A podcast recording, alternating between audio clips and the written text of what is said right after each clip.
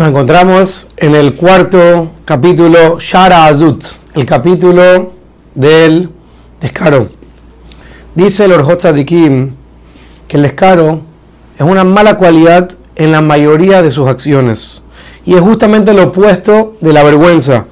Porque cuando una persona tiene vergüenza, es alguien que deja pasar las cosas, es una persona que tiene compasión, que perdona fácil, pero una persona que tiene este descaro, no tiene vergüenza de nadie, se mantiene firme y fuerte contra todas las personas y hace todo tipo de malas acciones y no tiene vergüenza.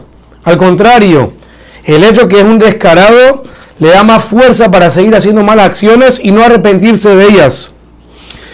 Y todas las buenas cosas que tiene la vergüenza, el que tiene el descaro es justamente lo opuesto de ello. Y cuando a una persona se le fortalece esta mala cualidad, lastimosamente empieza a ser menospreciado por las personas.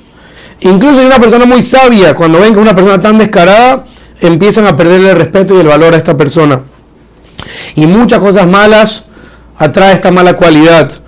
Porque al final, si la persona es un descarado, eso hace que la persona llegue a más cloquet, llegue a la persona a odiar a los demás, a tener celos de los demás.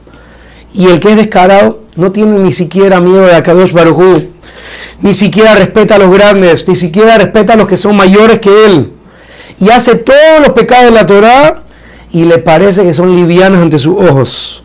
Como dice la Mishnah, Aspanim la Ginam. La persona que es descarado termina Barminam yendo al infierno.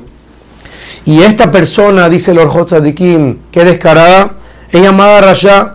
Y una persona que es llamada un malvado ante el ojo de Hashem, dice el Pasuk, Beshem Reshaim Barminam el nombre de los malvados se pudrirá, mientras que la persona que tiene vergüenza, tiene humildad y es querido por Hashem. Dice los de Kim que la persona que tiene esta cualidad hace muchos, muchos pecados y todavía piensa que es un tzadik. Sobre eso nos confesamos todos los días cuando hacemos el ana.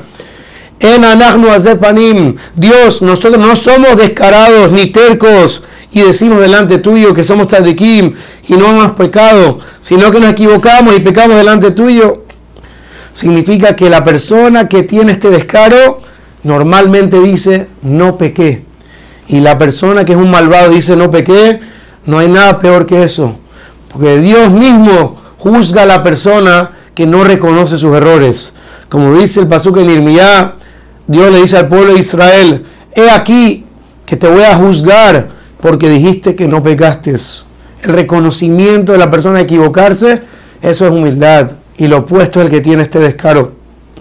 Y esta persona que es descarada está muy lejos de tomar el verdadero camino de la Teshua. Por eso hay que alejarse mucho de esta mala cualidad.